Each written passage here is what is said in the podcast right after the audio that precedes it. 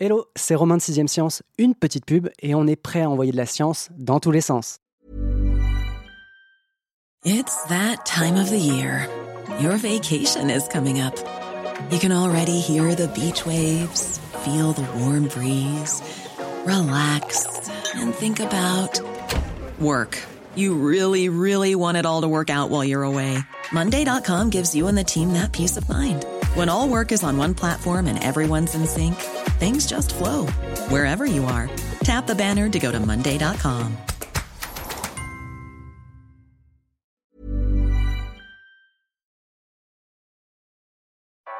Vous écoutez 6ème Science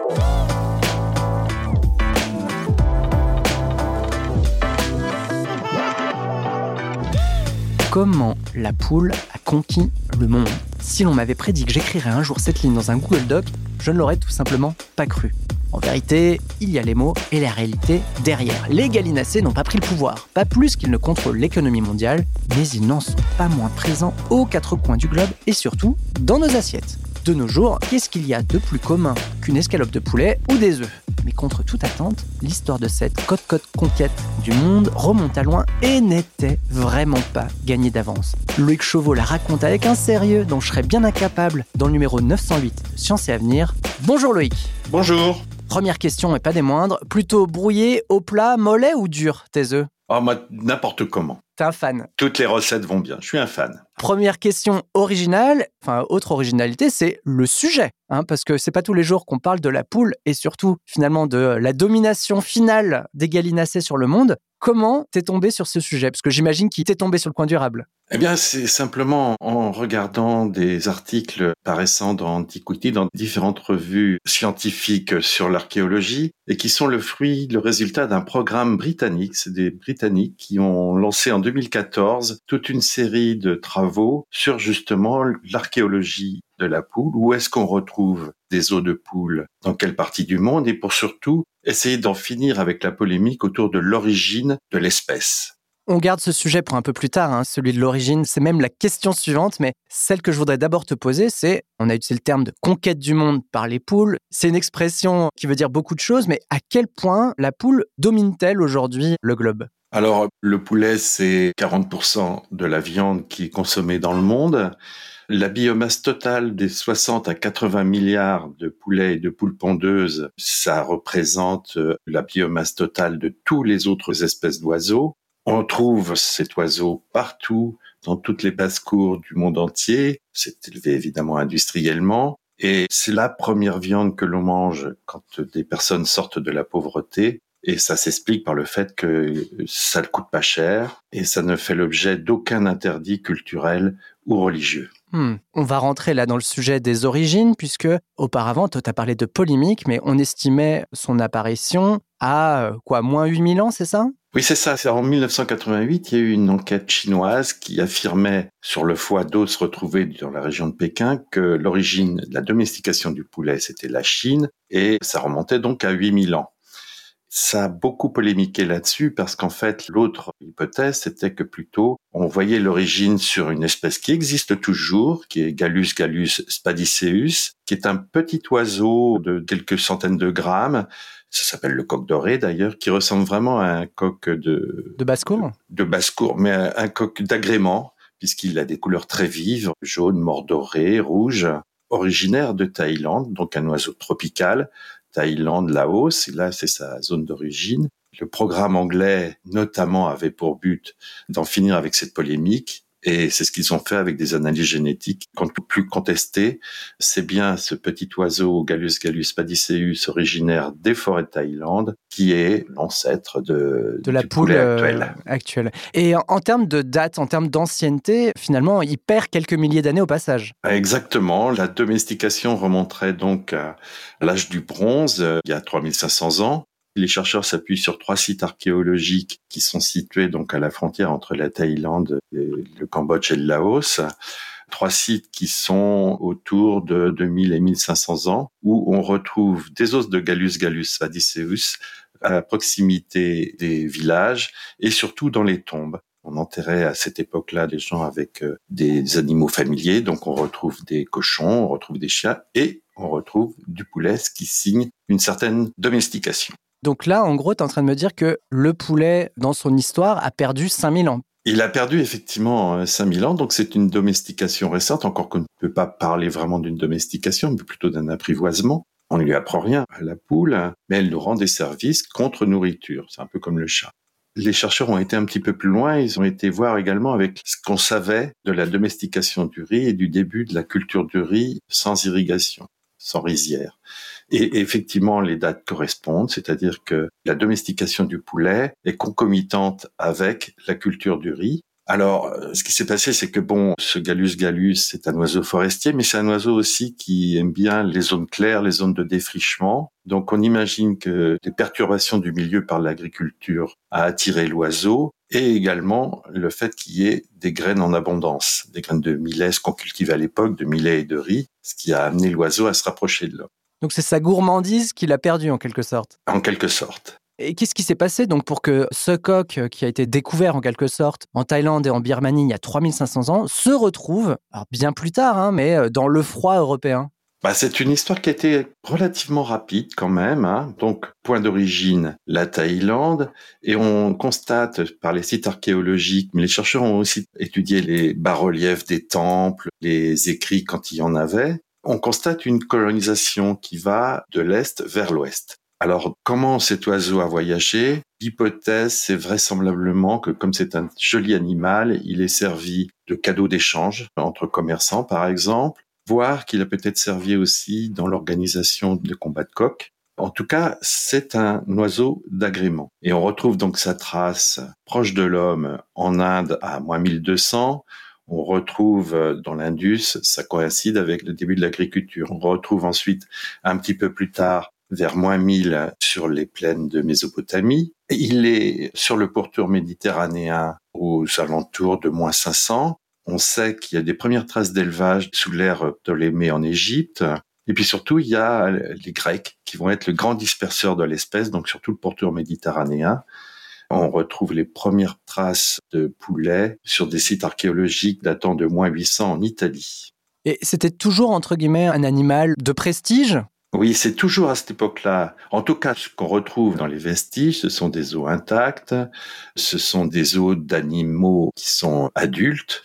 Donc, euh, on pense effectivement que ce sont des cadeaux de prestige. Et d'ailleurs, dans les écrits des Romains, c'est ce qui est confirmé. César en parle d'un animal de grande valeur. Ce n'est pas encore un aliment. En Méditerranée, donc on a un hiver, l'animal donc s'est un petit peu adapté. La question c'est de savoir comment il s'est adapté aussi rapidement on pense euh, logiquement à une acclimatation, à une habituation petit à petit de l'oiseau, mais les généticiens que j'ai interviewés ne sont pas trop d'accord avec cette analyse parce qu'ils pensent que bon, quand il fait un petit peu plus froid pour une espèce, la meilleure façon d'y répondre, c'est de manger plus. Les analyses génétiques entre un poulet d'aujourd'hui et le Gallus gallus d'autrefois montrent qu'il y a une mutation génétique sur la perception de la durée du jour et de la nuit, le cycle circadien, ce qu'on appelle le cycle circadien.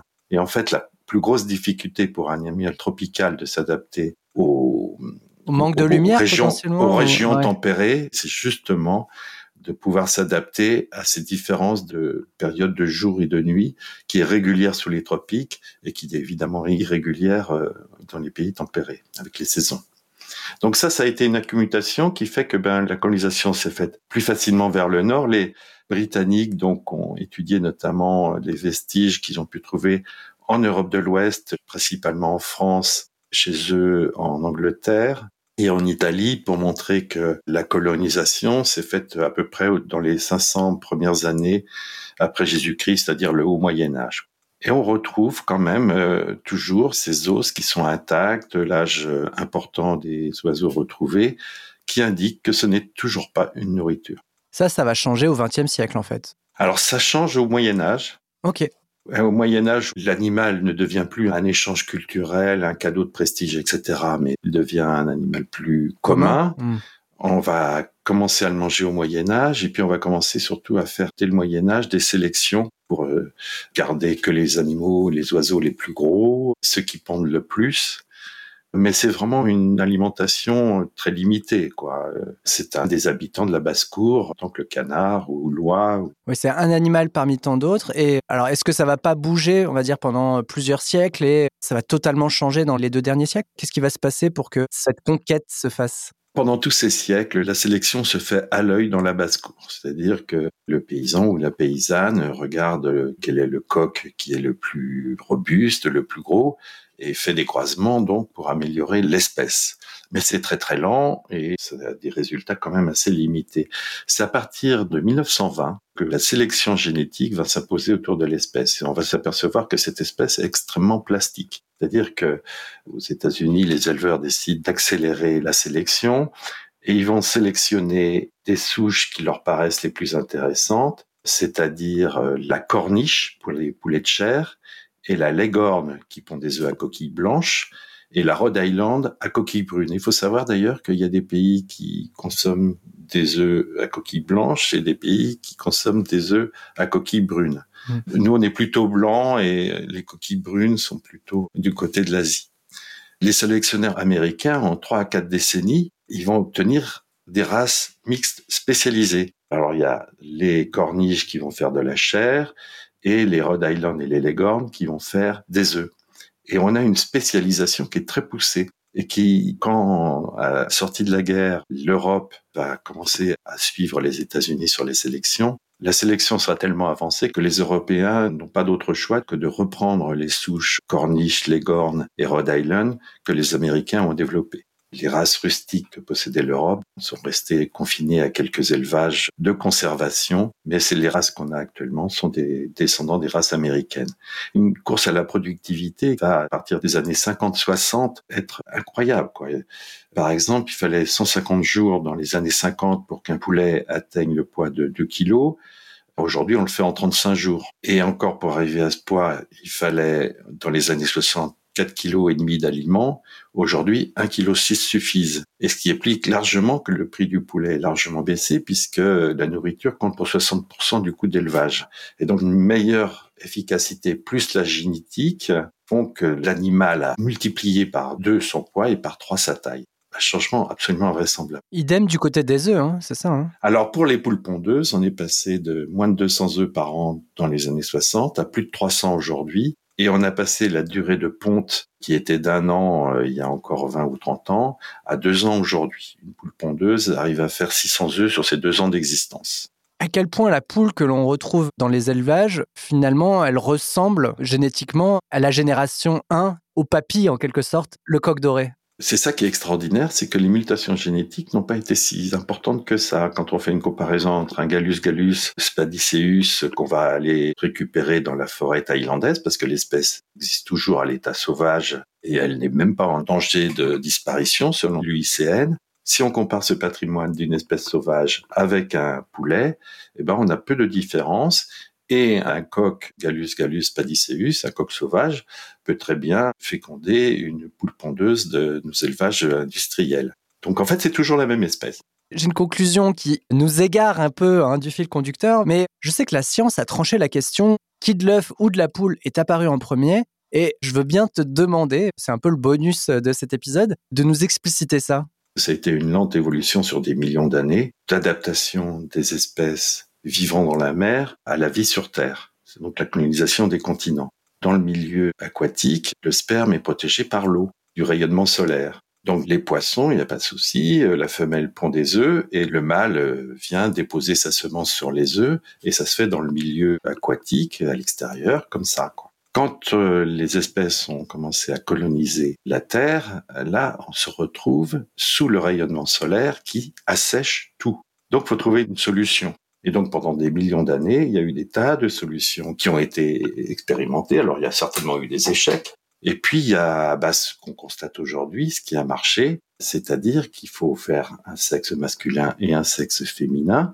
Puis, il faut que la semence, pour féconder les œufs, se fasse à l'intérieur de la femelle. Et donc, bah, c'est le cas pour la poule. Alors, nous, nous sommes vivipares. L'œuf fécondé se développe à l'intérieur de la femelle. Mais pour les oiseaux, L'œuf euh, est protégé par une coquille, justement contre le rayonnement solaire et contre l'atmosphère et les conditions de vie, l'environnement très agressif de la vie hors de l'eau. Mais bon, là, tu réponds pas trop à ma question de qui de l'œuf ou de la poule est apparu en premier. On comprend ah que bah, c'est l'œuf. C'est une lente évolution. C'est un tâtonnement. Mais du coup, ça veut dire qu'entre guillemets, la poule moderne, ou on va dire le premier coq doré, est sorti d'une poule qui n'était pas une poule, qui était l'ancêtre, entre guillemets, du coq doré. Exactement, c'est ce qu'on peut imaginer en tout cas. C'est une lente évolution. On parle de millions d'années. Hein. Oui, puis euh, on l'a dit, hein, cette conquête, mm. après avoir eu un coq doré en parfait mm. état, elle a quand même mis 3500 ans.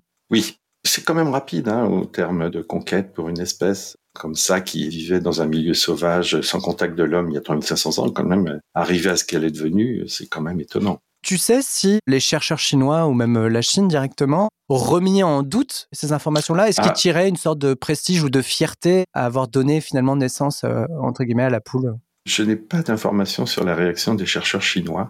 Mais en tout cas, aujourd'hui, les milieux archéologiques, il n'y a, plus aucun doute. Quoi.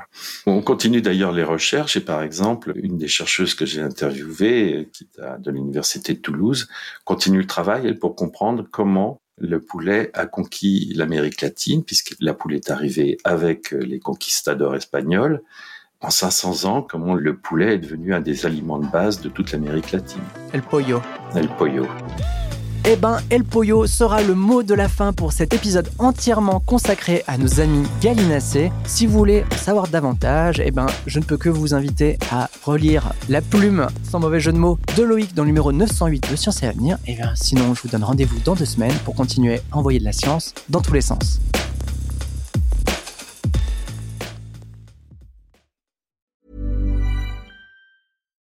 Deserves the best, and there's no better place to shop for Mother's Day than Whole Foods Market. They're your destination for unbeatable savings, from premium gifts to show-stopping flowers and irresistible desserts. Start by saving 33% with Prime on all body care and candles. Then get a 15-stem bunch of tulips for just $9.99 each with Prime. Round out Mom's menu with festive rosé, irresistible berry chantilly cake, and more special treats. Come celebrate Mother's Day at Whole Foods Market. Here's a cool fact a crocodile can't stick out its tongue. Another cool fact you can get short term health insurance for a month or just under a year in some states. United Healthcare short term insurance plans are designed for people who are between jobs, coming off their parents' plan, or turning a side hustle into a full time gig. Underwritten by Golden Rule Insurance Company, they offer flexible, budget friendly coverage with access to a nationwide network of doctors and hospitals. Get more cool facts about United Healthcare short term plans at uh1.com. On ne va pas se quitter comme ça. Vous avez aimé cet épisode? Sportif, généraliste, sexo ou scientifique, varié mais toujours bien informé. Découvrez les autres podcasts de la rédaction 20 minutes sur votre application d'écoute préférée ou directement sur podcast au pluriel.20minutes.fr. Et merci de nous avoir écoutés.